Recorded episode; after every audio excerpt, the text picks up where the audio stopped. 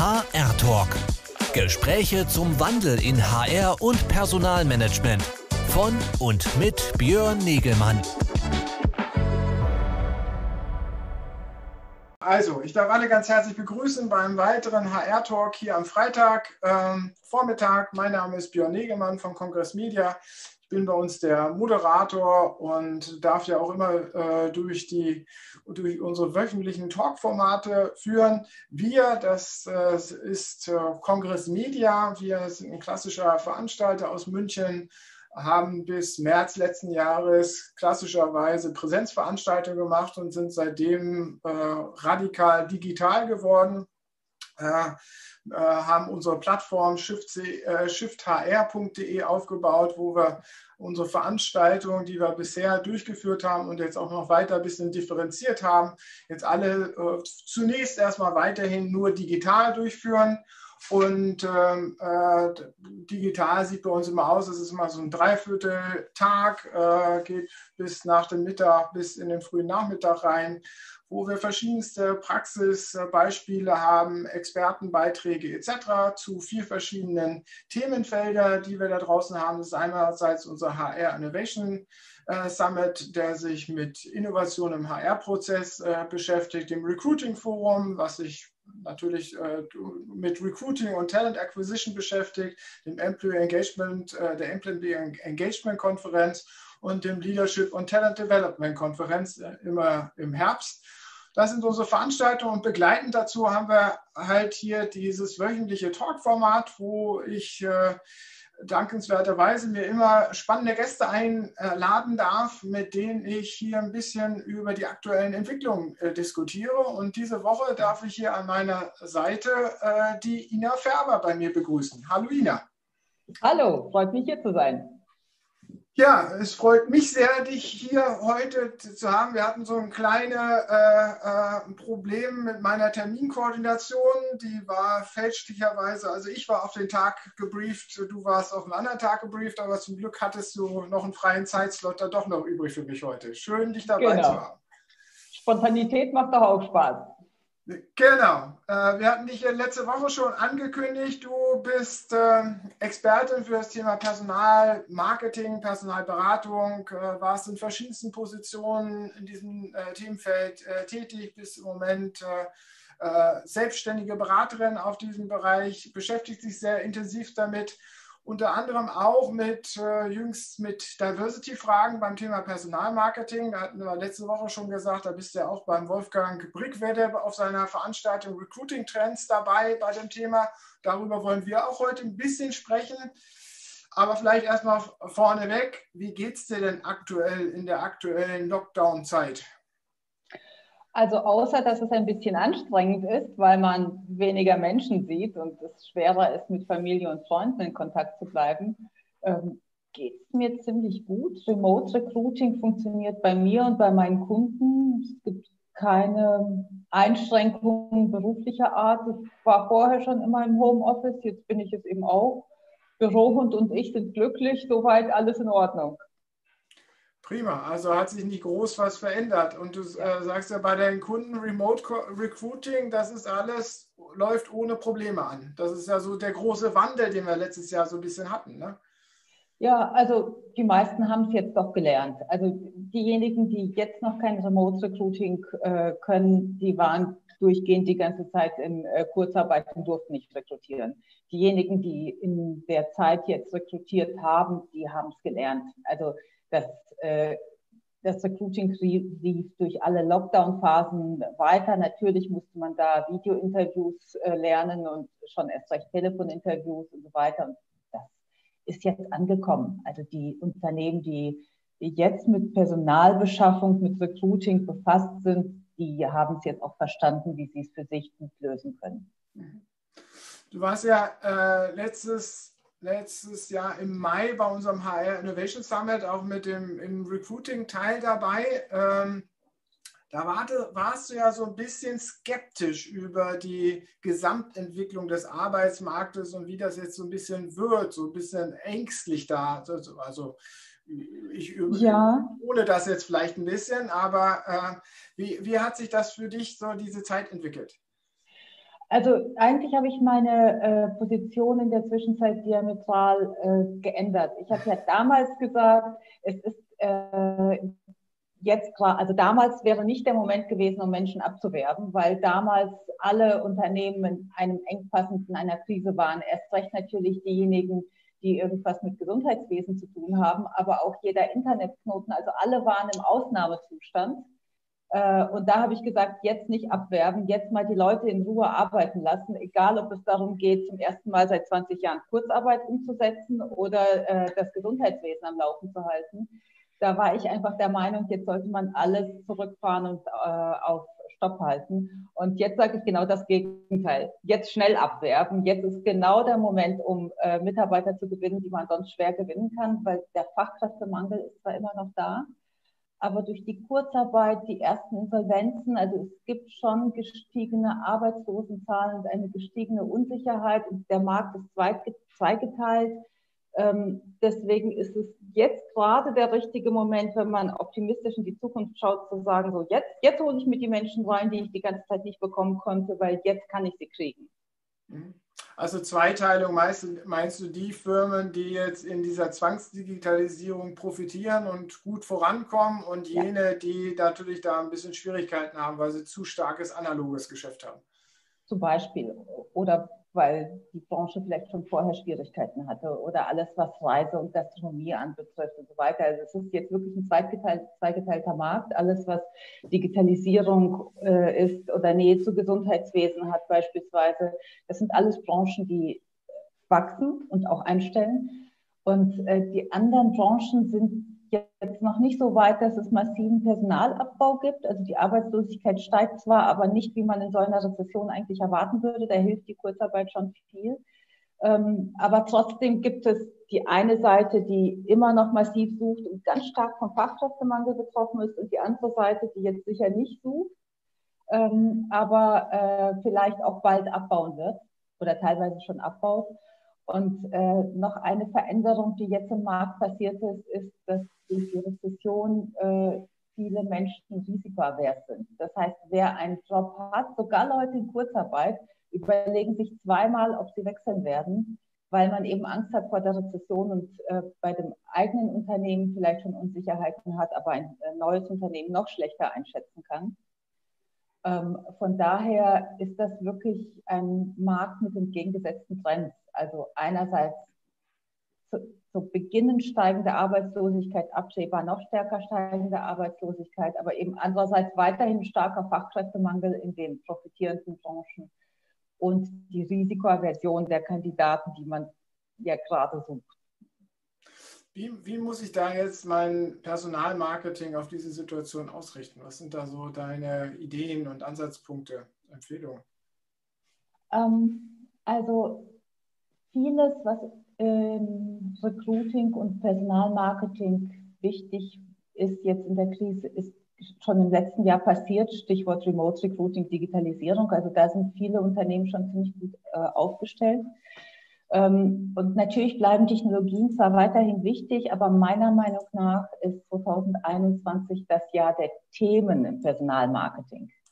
Also ähm, solche Themen wie, ähm, ist das ein Unternehmen, das ein sicherer Arbeitgeber ist? Also wie wird die Rezession dieses Unternehmen äh, beeinflussen? Wird mein Arbeitsplatz sicher sein? Wird abgebaut? Wird in, in die Zukunft und in Technologien investiert, mit denen ich arbeiten möchte und so weiter? Also so die, die Fragen der, der Zukunft des Unternehmens, das wird sicher ein wichtiges Thema sein. Ein ähm, anderes Thema, ähm, was auch letztes Jahr wichtig war, was aber wichtig bleiben wird, ist, wir hatten ja jetzt mit der Pandemie und haben mit der Pandemie eine Gesundheitskrise. Wie fürsorglich war der Arbeitgeber? Mhm. Ähm, also dazu gehört nicht nur Homeoffice, dazu gehören solche Fragen wie, gab es extra freie Tage für Kinderbetreuung? Ähm, oder äh, wie wurde in, ähm, investiert in äh, Hygienemaßnahmen, falls man nicht ins Homeoffice konnte, in der Produktion beispielsweise. Also was hat der Arbeitgeber getan und was tut der Arbeitgeber mit der Fürsorge, die er nun mal haben sollte? Und das, das wird ein Thema sein, das weiter ganz, ganz wichtig sein wird und wo, ähm, also wo jetzt Personalmarketing und Employer Branding, also auch die, die interne Arbeitgebermarke, dadurch ganz, ganz stark beeinflusst wurde und weiter beeinflusst wird. Also das wird ein ganz, ganz wichtiges Thema sein.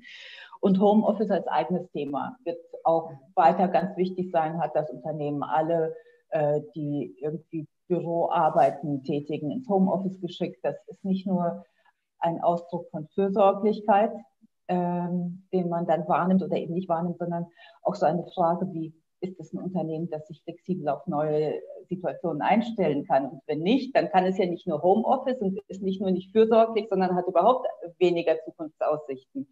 Es hat auch was, äh, also es beinhaltet auch eine Aussage über Technologieaffinität und vielleicht auch über die Fähigkeit, interne Konflikte zu lösen, weil wenn man beispielsweise eine Produktion oder eine Pflege hat, die nicht ins Homeoffice kann, aber die es trotzdem schafft, die äh, Büropositionen ins Homeoffice zu bringen, damit alle weniger angesteckt werden, dann hat man den Konflikt gut gelöst. Es gibt sehr wohl Organisationen, die das nicht geschafft haben, die sowas machen mussten, wie aus Fairness und Gerechtigkeitsgründen müssen wir jetzt alle äh, mhm. äh, zum Arbeitsort kommen. Also das sind alles so Dinge, äh, für die Homeoffice auch symbolisch steht. Und darüber mhm. wollen Kandidaten dann etwas wissen. Das wird ein Personalmarketing- und Recruiting-Thema sein, ein Inhalt, den man auf jeden Fall gut bespielen muss und glaubwürdig bespielen muss. Mhm. Ja, und dann ist Diversity sicherlich auch ein Thema, das ähm, ganz, ganz wichtig äh, sein wird und bleiben wird ähm, im äh, Personalmarketing und im Recruiting. Und jetzt also aus Kandidatensicht mit zwei verschiedenen Brillen. Einmal die Brille, ähm, was tun die denn für mich persönlich? Also jeder hat ja irgendwelche Diversity-Faktoren. Äh, also was, äh, wie geht es zum Beispiel Eltern in dieser Organisation? Habe ich als Vater die Möglichkeit, Zeit mit meinen Kindern zu verbringen oder wird erwartet, dass ich mindestens elf Stunden am Arbeitsplatz bin und so weiter? Also ähm, die egoistische Perspektive, aber auch eine Werteperspektive.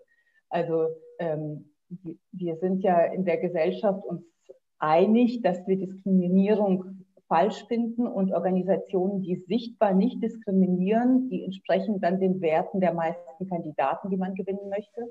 Das heißt also, wenn ich sichtbar im Management jemand habe, der mit Akzent spricht, also als Ausdruck von Migration, wenn ich erfolgreiche Frauen im Management habe, ähm, wenn ich äh, Angebote für Eltern mache, die äh, sichtbar sind, die ich erzählen kann, wenn ähm, ich wenn es eine äh, LGBTIQ-Gruppe gibt und es gibt Schwule und Lesben in der Organisation, die man vielleicht im Video oder wie auch immer auch offen vorstellen kann, die äh, also wo, wo, man sichtbar machen kann, dass Diversity gelebt wird. Das sind alles so Dinge, äh, die äh, zeigen, ja, das spiegelt meine Werte wider. Das heißt also, Diversity wird sowohl ein wird es mir in der Organisation gut gehen und ist es eine gute Organisation, mit der ich mich identifizieren kann, auf jeden Fall ein wichtiges Thema bleiben und ein wichtiges Thema sein.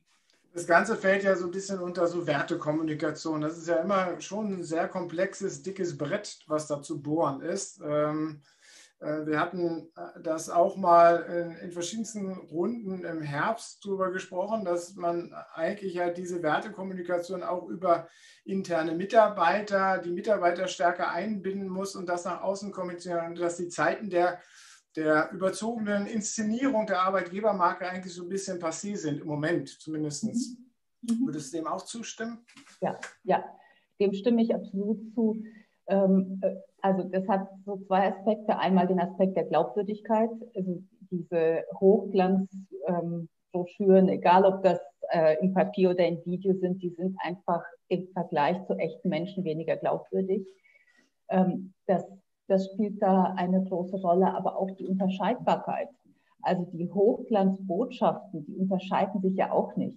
Aber ein Mensch, der eine ganz persönliche Geschichte erzählt, der unterscheidet sich. Ich hatte mal einen Kunden, äh, da hat die, äh, also der hat einer Mitarbeiterin sehr, sehr großzügige Pflegezeitregelungen gegönnt. Und da hat sie dann am Ende des Videos in ihrem so ganz lokalen äh, Dialekt gesagt, und das bleibt dann für immer wie so ein Stachel in meinem Herzen. Also eigentlich eine ganz verdrehte Aussage, ähm, aber es man konnte so spüren, dass sie so ganz ehrlich meint, wie sie sich dem Unternehmen dankbar und verbunden fühlt, weil ihr genau diese spezielle Möglichkeit gegeben wurde. Und das sind so diese ganz eigenen individuellen Geschichten, die sind immer unterscheidbar, weil es ein echter Mensch ist, der eine echte Geschichte erzählt und die kann man glauben und die ist eigen. Von daher ja, es ist äh, keine Zeit für Hochglanzbotschaften, sondern für ehrliche Geschichten. Und, und schafft das auch, äh, also ist das auch der Ansatzpunkt, diese komplexe, komplexen Themen rüberzubringen? Weil das ist ja schon schwierig. Also jetzt äh, allein, also die komplexen Wertegeschichten, also das kann man, kann man ja auch immer schön runterdampfen auf einen netten Slogan, aber dann ist es wieder fast eine Inszenierung. Und wenn man jetzt auf das alles eingehen will, dass man einerseits das Thema Diversity entsprechend adressiert, aber natürlich auch diese Fürsorgepflicht etc. Das sind ja alles, die, ist ja alles sozusagen ein, ein Mitgefühl des Unternehmens für seine mhm. Mitarbeiter und eine Wertschätzung zu haben. Äh, das mhm. zu transportieren in der Kommunikation, das finde ich, naja, da, da, das kriege ich, nicht ich zumindest nicht in einen Satz rein äh, äh, kommuniziert. Und dafür braucht man dann äh, verschiedene Sichtweisen, oder? Ja, genau. Also natürlich ähm, gibt es große sichtbare Maßnahmen, die helfen. Also jetzt äh, gerade eben hat zum Beispiel die französische Bank BNP Paribas sich der äh, Charta Jamais Sans Elle angeschlossen, also unterschrieben, dass beispielsweise Manager der Organisation nie an einer Veranstaltung teilnehmen werden, wenn auf dem Podium mehr als zwei äh, Personen sind und da ist keine Frau dabei. Also die sagen überall jamais sans elle, nie ohne Frauen.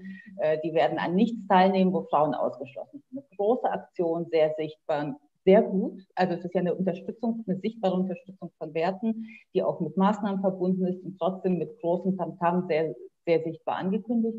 Solche großen Maßnahmen sind auf jeden Fall gut.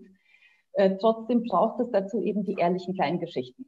Hm. Und weil, weil so eine Maßnahme hört sich schon wieder fast für, nach Inszenierung für mich an. Genau, das ist, also da ist sicherlich ganz viel Inszenierung dabei. Ich hoffe, da ist, sind auch ehrliche Werte dabei, da kann ich jetzt nicht reingucken. Ja. Aber das wird natürlich nicht ausreichen, sondern was es äh, dazu braucht, ist so alles, was in, naja, man kann sagen, tue Gutes und rede darüber. Also äh, biete ganz unterschiedlichen Menschen in der Organisation eine Heimat und eine Möglichkeit, gut zu arbeiten, gut zu leben, einen sinnvollen Beitrag zu leisten und dann rede darüber.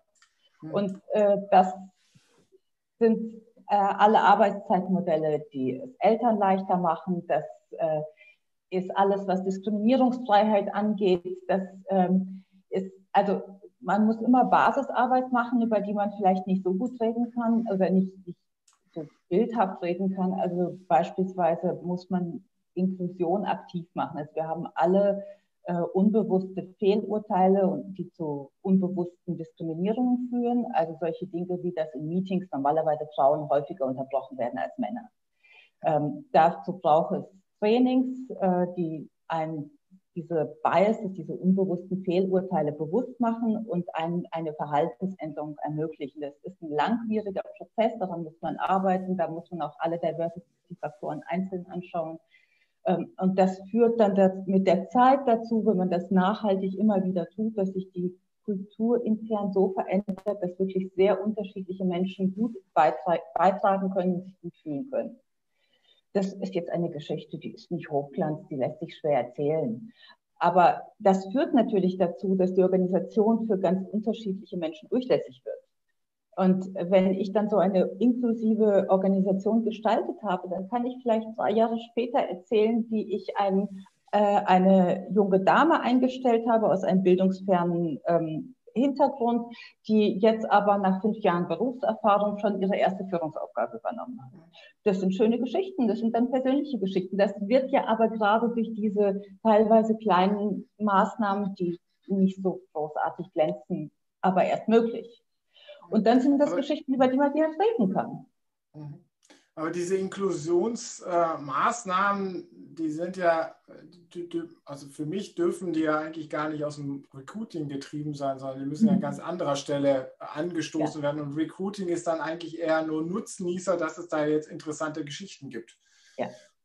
Naja, also tue Gutes darüber, äh, tue Gutes und rede darüber, heißt eben, dass man intern wirklich ein guter Arbeitgeber für seine Diversity-Zielgruppen sein muss, damit man auch Geschichten hat, um diese Diversity-Zielgruppe zu gewinnen. Sonst geht es ja nicht. Ja, aber für einen Recruiting-Prozess bedeutet das dann ja auch noch mal ein bisschen mehr. Da geht es ja auch darum, was weiß ich, Bilder auszuschalten, CVs äh, ohne Namen oder äh, äh, ohne Hintergrund manchmal anzuschauen, um eigentlich nur die Fachkompetenzen dann zu, äh, oder die Qualifikation zu bewerten und nicht die Person halt nicht diesen, durch diesen Bias etc. eventuell gefärbt zu sein, oder? Da, da muss ja, das muss ja eigentlich auch noch viel stärker im Recruiting dann einziehen, oder? Ja, ja. Ähm, also diskriminierungsfreies Recruiting ist, ein, ist wirklich schwierig, weil diese unbewussten Fehlurteile, diese Biases, äh, die wirken einfach bei jedem. Das ist übrigens auch wichtig zu verstehen, dass es bei jedem ist, also nicht bloß bei, ähm, wie es auch oft diskriminierend gesagt wird, bei alten weißen Männern. Also nicht nur die haben Vorurteile, sondern jeder Mensch hat Vorurteile. Auch Frauen. Jeder, jeder, jeder ja. hat ja seine Wahrnehmungskonstrukte, die genau. einfach irgendwo äh, genau. sozialisiert genau. wurden. Ne? Genau, also. genau. Und ähm, der Klassiker von solchen anonymen Bewerbungen, wie du sie äh, beschrieben hast, das sind ja die Blind Auditions von der Boston Symphony Orchestra. Das war, glaube ich, schon 52. Ähm, da ging es äh, darum, dass es keine Frauen im Orchester gegeben hat oder fast keine. Und die haben dann echte Blind Auditions eingeführt. Das heißt, das Vorspiel war hinter einem Vorhang und die haben sogar solche Dinge gemacht, wie einen Teppich im Raum auslegen, damit man nicht hören kann, ob da jemand auf Absätzen reinkommt oder nicht. Mhm. Und damit haben die äh, auf jeden Fall die Frauenquote im Orchester sehr erhöht und die haben sogar die Bewerbungsquote von Frauen auf über 50 Prozent gebracht, weil die einen le rein leistungsbezogenen Auswahlprozess gestalten konnten wo das im Recruiting möglich ist, da sollte man das tun. Also ein gutes Beispiel ist in der Softwareentwicklung. Man kann einen Coding-Test machen, der wirklich vollkommen unbesehen der Person ausgewertet wird. Da geht es gut. Ansonsten sind die anonymen Bewerbungen, wie du sie beschrieben hast, die, sind, die haben einfach nicht funktioniert. Der Aufwand war zu groß. Ähm, die, die, also sicherzustellen, dass man einem Lebenslauf nichts ansehen kann, keine Herkunft, kein Geschlecht, keine Auslandsuni, kein gar nichts, hat einfach, also es hat sich nicht bewährt. Deswegen ist, also da, wo man anonyme Tests machen kann, sollte man das tun. Aber es reicht, Schritt für Schritt vorzugehen, das, was geht, tun und an den anderen Stellen, ähm, da empfehle ich eher Trainings gegen Biases, also diese Sensitivitätstrainings, sodass man zumindest weiß, wo ähm, die Fallen für Diskriminierung sind und darauf achten kann. Und der nächste Schritt sind dann natürlich statistische Auswertungen. Also wo habe ich denn den Engpass? Wo gehen mir denn die Menschen mit unterschiedlichen Diversity-Faktoren verloren? Ist das in der Personalauswahl passiert schon? Also schon in der Lebenslaufauswahl, dass Leute mit ausländisch klingendem Namen seltener eingeladen werden? Da kann man darauf achten. Ähm, es kann aber schon vorher sein. Also deswegen ist es ja auch so wichtig, auf Diversity in der Recruiting-Kampagne und in der äh, Personalmarketing-Kommunikation zu achten. Also dass man genug Kandidaten überhaupt im Filter ja, drin hat und genau, dann sozusagen genau. äh, halt auch ja. über alle Faktoren hinweg oder über alle äh, ja. unterschiedlichen Lebensausrichtungen sozusagen hinweg auswählen kann. Genau. Und äh, weil wir eben alle von diesen unbewussten Vorurteilen einfach getrieben werden und wir können versuchen, uns zu verbessern. Wir werden äh, es aber nie ganz loswerden, also wir alle. Deswegen gibt es ja die Diskussion um Quoten und auch immer mehr äh, gesetzliche oder unternehmerische Quoten, um zu sagen, der einzige Weg, um die Diskriminierung aus dem Prozess rauszuhalten, ist zu sagen, wir erfüllen bestimmte Quoten, damit wir nicht bestimmte Zielgruppen einfach aus Versehen aussortieren. Und man kann das, äh, man kann sich die Quoten für die Stellenbesetzung geben oder man kann es etwas weicher machen und sich die Quoten für die Shortlist geben. Ähm, und dann kann man sagen, okay, auf der Shortlist haben wir 50 Prozent Männer und 50 Prozent Frauen. Oder wir haben auf der Shortlist immer auch jemand mit einer Schwerbehinderung ähm, so dass man also über ähm, die Quote auf der Shortlist zumindest einen Teil der Diskriminierung rausnimmt, sodass sie nur im aller, allerletzten Prozessschritt die äh, Gelegenheit hat zu wirken. Hm. Aber ich verstehe dich richtig, dass wir den Bias letztendlich, wenn wir nie komplett rauskriegen, wir können Maßnahmen anlegen, dass, wie gesagt, der Filter weit genug ist, äh, dass es da keine äh, unüberwindbaren Schwellen letztendlich schon gibt in, in, der, in der Vorqualifizierung oder in der Positionierung der Stelle. Und dann sagst du aber auch, dass der Weg über anonyme Bewerbung auch nicht machbar ist, sondern dass man eigentlich an den Auswahl, also an den Recruitern arbeiten muss, an den Menschen arbeiten muss, dass sie sozusagen sich ihres Bias bewusst sind und damit umgehen können. Das richtig. Genau, genau. Also die äh, vollständig anonyme Bewerbung, die hat sich einfach nicht bewährt. Der anonyme Test hat sich bewährt. Also wenn ich Azubis einstellen will beispielsweise, gibt es überhaupt keinen Grund, warum, man, man macht das ja eh testbasiert. Also die Azubis haben ja keine nennenswerten Unterschiede im Lebenslauf und schon gar nicht relevante Unterschiede. Also wenn sie im Ausland geboren sind, ist ja eben gerade kein relevanter Unterschied.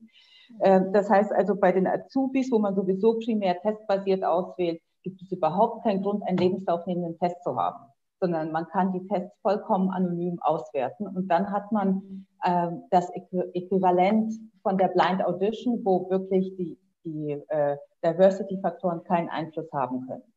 Das, also da, wo es geht, sollte man es machen. Jetzt den Lebenslauf anonymisieren, das hat sich eben so nicht bewährt. Hm. Wo siehst du, wo stehen die Unternehmen auf dieser Reise? Oh, sehr unterschiedlich. Also es gibt äh, Unternehmen unterschiedlicher Größe, die äh, sich verschiedene Arten von Quoten geben. Also sowas machen wie Hochschulabsolventen äh, in unserem, also beispielsweise Professional Services. Alle unsere Absolventen für Banking oder Consulting, da haben wir 50 Prozent Frauen, 50 Prozent Männer. Das sind fixe Quoten in der Einstellung, da sind sie schon sehr weit. Ich sehe auch mittelständische Unternehmen, die sagen, wir wollen auf jeden Fall die Frauen, den Frauenanteil im Management äh, erhöhen und wir wollen die nächsten Key- und Managementpositionen, wenn wir es irgendwie schaffen, nur noch mit Frauen besetzen. Also da, da gibt es schon Fortschritte. Es gibt auch immer mehr Unternehmen, die in äh, Inklusion und Sensitivitätstrainings investieren. Also da tut sich in vielen Organisationen schon viel, aber viele stehen auch noch ganz am Anfang.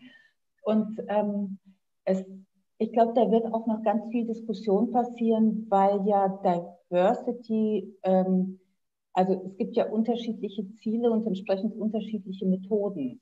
Ähm, also es gibt einmal diesen Werteaspekt, über den haben wir jetzt sehr stark gesprochen. Mhm. Ähm, aber Unternehmen mit äh, hoher Diversity in der Workforce und im Management sind ja auch erfolgreicher. Mhm. Also der, die, die sind profitabel nachweislich. Es gibt da verschiedene Studien und Statistiken. Profitabler, innovativer, haben im Marketing die Fähigkeit von unterschiedlicheren Bedürfnissen zu verstehen, äh, haben Zugang äh, zu mehr Talentpools äh, und Arbeitskräftepools, was im Fachkräftemangel wichtig ist. Es ist besser für die Employer Brand. Das ist eigentlich selbstverständlich, weil genau. sie ja einfach unterschiedliche Kompetenzfelder, Netzwerke und so weiter angreifen genau. können. Also und wenn wir dann nicht nur auf Werte, sondern auch auf den Unternehmenserfolg schauen dann, äh, oder auf Erreichen von Unternehmenszielen, dann passieren da ja ganz andere Dinge. Also beispielsweise, wenn ein äh, Kindergarten jetzt sagt, wir, wir haben bisher nur weibliche Erzieherinnen und äh, die Kinder brauchen aber auch männliche Identifikationsfiguren, deswegen brauchen wir auch männliche Erzieher und wir stellen demnächst nur männliche Erzieher ein. Also äh, da gibt es ähm, Gründe, warum man sagt, bestimmte Diversity-Gruppen fehlen uns und die, die wollen wir in unserem äh, Unternehmen haben, entweder um Kundenzielgruppen zu verstehen oder äh, um bestimmte Werte zu haben oder was auch immer, um mehr Innovation zu erreichen etc. Und dann äh, bin ich auch in ganz anderen Maßnahmen. Dann reicht mir eben Diskriminierungsfreiheit nicht, weil es bewerben sich eben vielleicht trotzdem nicht ausreichend äh, Menschen auf dem autistischen Spektrum. Ähm, und dann muss ich ganz aktiv ganz bestimmte Zielgruppen angehen und erreichen, um die Diversity in die Organisation reinzuholen. Das passiert eben oft einfach nicht äh, unternehmenszielgerecht und nicht schnell genug. Wie siehst du gerade die äh, arbeitsrechtliche oder politische Entscheidung, die sich da auch ein bisschen verändert hat und angepasst hat, jetzt äh, auch in jüngster Zeit? Äh, unterstützt das diesen Weg? Fördert das noch mehr oder Siehst du das nur als Rahmenbedingungen, die sowieso bei den Unternehmen nicht zählen? Also in Anführungsstrichen nicht zählen. Also die, ähm, die Frauenquote für die Vorstände. Wir hatten ja jetzt eine für die Aufsichtsräte, jetzt kommt eine für die Vorstände. Ähm, das ist, hat natürlich erstmal nur eine symbolische Wirkung. Aber natürlich, wenn ich als Unternehmen weiß, dass ich, ich weiß auch nicht, fünf äh, Positionen im Vorstand habe und ich muss davon zwei mit Frauen besetzen, dann muss ich ein ganz anderes äh, Nachwuchskräftemanagement betreiben. Dann muss ich also äh, vom Recruiting von den Junioren bis in alle Beförderungsebenen hinein, muss ich es äh, schaffen, alle diese Diversity-Faktoren, die die Quote berücksichtigt, auch zu berücksichtigen. Das zwingt und das zwingt natürlich dann auch zu Inklusionsmaßnahmen, weil was nutzt es einem, wenn man die Hochschulabsolventen 50-50 einstellt und 30 Prozent Migrationshintergrund und so weiter, äh, wenn am Ende dann äh, doch weiße Cis-Männer nach der ersten Beförderungsrunde nur übrig bleiben, weil man alle anderen irgendwie benachteiligt hat, dass sie gegangen sind. Ähm, also das heißt, äh, das, das wird nachhaltig eine Wirkung zeigen und ich finde das wichtig und es ist eben notwendig, nicht nur, weil es immer noch ähm, Menschen gibt, die bewusst diskriminieren, sondern eben gerade wegen der unbewussten Diskriminierung. Also gerade weil auch wohlmeinende Menschen es nicht schaffen, einen diskriminierungsfreien Recruiting-Prozess aufzusetzen. Es ist eine enorme Arbeit, sich von allen seinen Biases zu befreien, die wirklich lange dauert und schwierig ist und so weiter. Und genau deswegen werden es die Quoten schaffen, äh, die Diskriminierung aus dem Prozess, zumindest im Prozess zu reduzieren. Und wenn wir dann einmal uns daran gewöhnt haben, eine diversere Arbeitswelt zu haben, dann verändert sich ja auch die Haltung. Dann hat das also mit den Jahren und erst recht mit den Generationen auch Einfluss auf die unbewussten Biases, die wir so mit uns herumtragen. Siehst du da andere äh, Länder weiter? Ich meine, Niederlande wird ja immer so ein bisschen angeführt, dass sie halt äh, da fortschrittlicher einfach sind als wir in Deutschland. Äh, ist da was abzuleiten, dass die diesen Weg besser gehen konnten, was wir zu kopieren haben? Also Oder gibt es andere Beispiele noch? Ja. Also Niederlande fällt mir nur ein. Also. also. ich finde Schweden ein ganz hervorragendes Beispiel. Die haben die, den höchsten Frauenanteil im Management europaweit. Und äh, die haben das erreicht durch eine Kombination von Maßnahmen. Die haben da eindeutig eine gesellschaftliche Einigkeit, dass es was Wichtiges und Wichtiges ist. Und äh, die haben äh, einmal sehr viel mehr in Sachen Kinderbetreuung im Angebot. Ähm, aber was die eben auch schon in den 70er Jahren äh, gemacht haben, die haben das Ehegattensplitting abgeschafft. Und das bedeutet, dass äh, jeder Mensch für sein eigenes Einkommen arbeitet und auch für seine eigene Rente arbeitet. Und damit entfällt die Belohnung äh, dafür, nicht zu arbeiten. Und das hat sehr viel geändert. Also in Kombination mit wirklich dem, also der gesamtgesellschaftlichen Unterstützung, also die schwedische Gesellschaft fand diese Veränderung gut, der Unterstützung in, in Sachen Kinderbetreuung. Das hat dann auch dazu geführt, dass ähm, ja, es eben viel normaler ist, dass man wegen Kindern, weil Kinder krank sind, zu Hause bleibt etc. Und das ist eben genauso für Mann wie für Frau normal.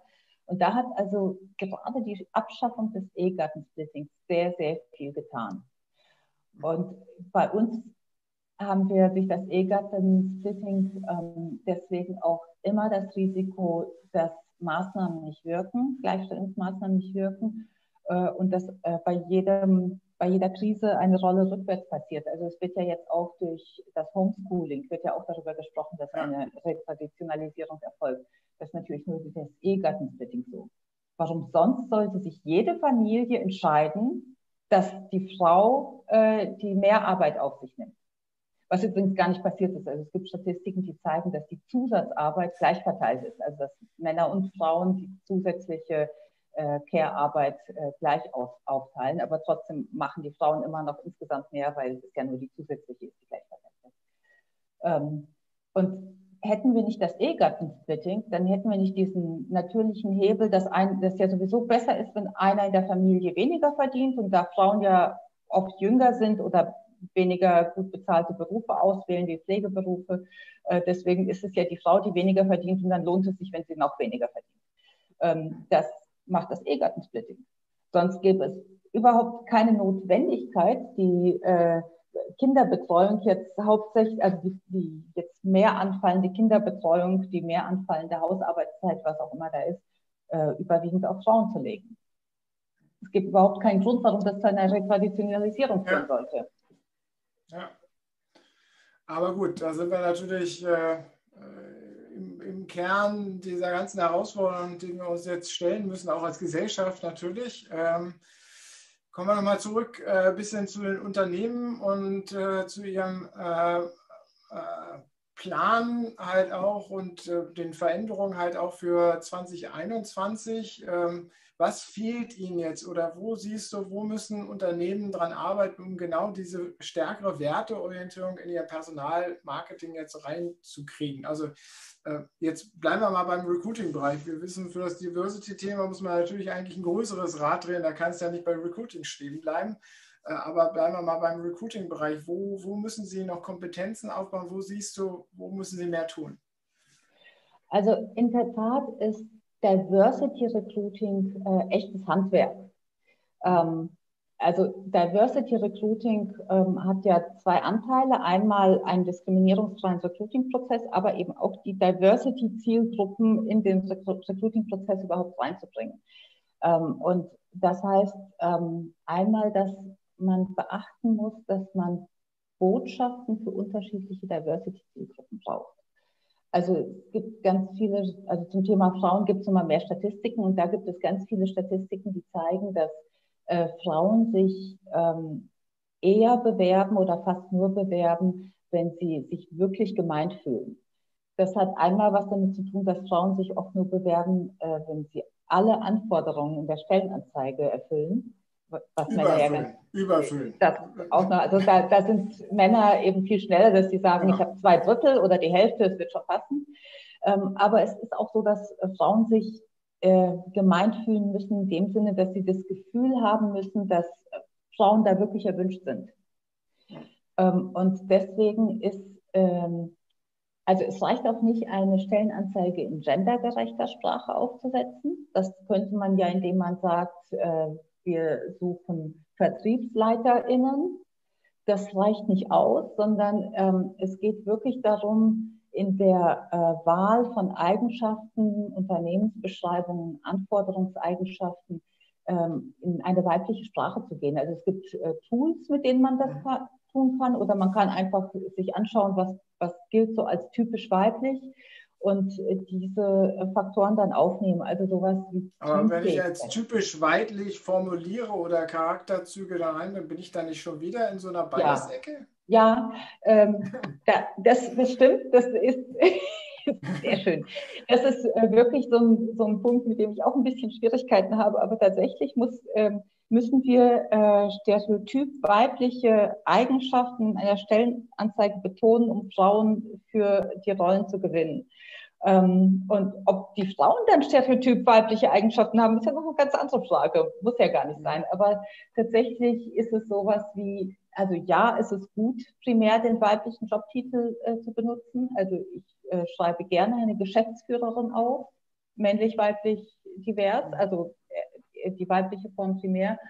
Aber ähm, man kann auch solche Dinge tun, wie äh, natürlich nur, wenn es wahr ist die eigene Unternehmenskultur als warmherzig beschreiben. Natürlich nicht, wenn es in Wirklichkeit eine aggressive äh, Unternehmenskultur ja. ist, aber wenn es nur so ist, dann kann man sehr wohl sagen, wir haben eine warmherzige Unternehmenskultur. Wir haben, wir pflegen einen fürsorglichen Führungsstil. Wir suchen jemanden, der teamorientiert ist.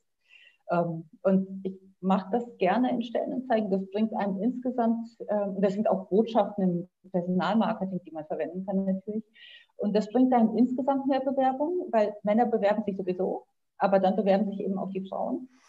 Ähm, und äh, das, also das bringt einmal die, die, das bringt auf jeden Fall auch die äh, Diversity im Recruiting-Kanal hoch. Äh, es ist aber auch Handwerk im äh, Active Sourcing oder im Headhunting, wie auch immer man es nennen will. Also wir brauchen die Fähigkeit, die Diversity-Zielgruppen auch zu finden. Mhm. Also ähm, wenn ich ein Sourcer im Unternehmen bin, dann sollte ich in der Lage sein, ähm, eben auch weibliche Vertriebsleiterinnen zu finden. Mhm. Und auch darauf zu achten, dass ich ein paar mit Migrationshintergrund finde.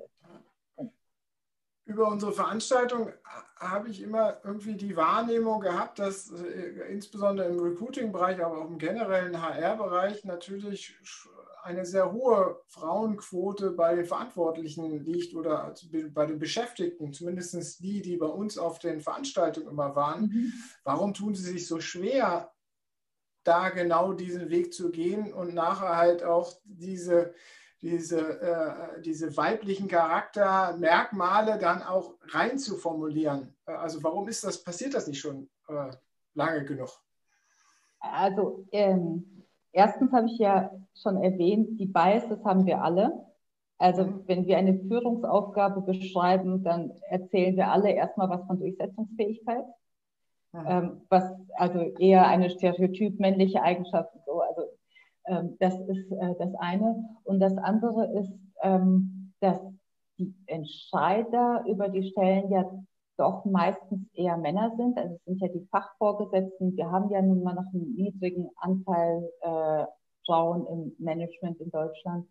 Und von daher hat, also damit hat es schon viel zu tun. Das, das zieht sich dann, also die, die gegenseitige Verstärkung von Biases zieht sich mhm. dadurch durch. Okay, also wir stellen fest, da gibt es noch einen langen Weg, der zu beschreiten ist, insbesondere was auch so Handwerklichkeit und Veränderungsmanagement bei einem selber, der dazu ja, tätig ist. Genau, ja, ja. ja.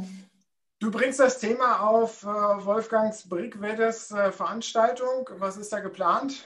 Genau, also da haben wir einen ganzen Tag für das Thema Diversity. Wir haben da ein paar Panels, wir äh, sprechen äh, über den Business Case äh, für Diversity Recruiting. Äh, wir haben äh, am 17.03. wir werden über Hacks, Active Sourcing Hacks sprechen. Wie finde ich Frauen? Wie finde ich Menschen auf dem autistischen Spektrum mit Migrationshintergrund, die auch den gesuchten Skillset haben? Ähm, wir sprechen über ähm, ja, Recruiting-Handwerk, wie, wie erreiche ich mit Stellenanzeigen und Kampagnen bestimmte Diversity-Zielgruppen, also eine ganz, ganz große Bandbreite an äh, Themen. Und ähm, ich weiß nicht, ob äh, ich die Keynote-Speaker schon nennen darf, aber es wird auf jeden Fall spannende Keynote-Speaker auch geben. Sehr schön. Also ein äh, vertiefendes Programm sozusagen zu den ja. The Thematik, wo man wirklich von A bis Z äh, sich damit beschäftigen kann, was da zu tun ist. Ähm, ja, genau. Was sind so sonst so deine, deine Wünsche für die Entwicklung in diesem Jahr und im, im Personalmarketing? Darüber hinausgehen vielleicht noch? Also erstens wünsche ich mir, dass äh, die Unternehmen, die jetzt gesund sind, verstehen, dass, sie, dass jetzt der Moment ist, um Topkräfte zu gewinnen, an die sie sonst nicht rankommen. Also jetzt ist der Moment einzustellen. Und ich hoffe, dass ganz viele Unternehmen das sehen, dass das die Möglichkeit ist, jetzt in, äh, so zu investieren, dass man sich langfristig besser aufstellt. Ähm, und das andere ist, dass ich hoffe, dass mehr in Diversity Recruiting investiert wird. Das äh, also wir haben jetzt das Handwerkzeug dafür, wir haben jetzt genug Menschen, die verstehen, wie es geht. Man kann es also lernen. Und deswegen sollte man es tun, nicht nur wegen der Frauenquote, sondern auch, weil es das Richtige zu tun ist und gut für den Unternehmenserfolg ist. Sehr schön. Dann wünschen wir, oder das wünsche ich mir natürlich auch für die Unternehmen und wünsche auch dir sozusagen, dass du auf diesem Weg viele Unternehmen auch begleiten kannst. Äh, Danke. Man hat ja hier gemerkt, dass du da äh, umfassendes, äh, äh, umfassende Kompetenz dazu hast und äh, da unterstützen kannst. Ja, ich danke dir für äh, dieses spannende Gespräch zu dem Thema. Ähm, war sehr kurzweilig und hat mir auch nochmal neue Impulse gegeben. Äh, war spannend und schön, dass du dann doch kurzfristig für mich Zeit, dir Zeit genommen hast und dass wir das heute durchführen konnten. Es waren einige im Stream, habe ich gesehen, haben auch ein paar Likes bekommen. Vielen Dank fürs Zuschauen an dieser Stelle allen und auch jenen, die das Ganze in unserer Mediathek noch nachschauen. Einfach immer mal wieder reinschauen. Nächste Woche haben wir äh, an dieser Stelle die Eva Bottei äh, aus der Schweiz äh, und wir sprechen ein bisschen über Leadership Coaching. Was ist das eigentlich? Äh, wie kann man Führungskräfte vorbereiten auf Veränderungen und wie kann man sie da unterstützen? Also da gehen wir auch noch mal ein bisschen äh, tiefer in das Veränderungsmanagement rein der Unternehmen. Äh, es wird sicherlich auch sehr spannend. Einfach wieder reinschalten nächste Woche äh, Freitag um 11.30 Uhr. In diesem Sinne, äh, vielen Dank, äh, Ina, dir nochmal. Du bleibst kurz im, noch im Stream, aber wir verabschieden uns aus dem Stream und äh, schalten uns dann jetzt raus. Tschüss.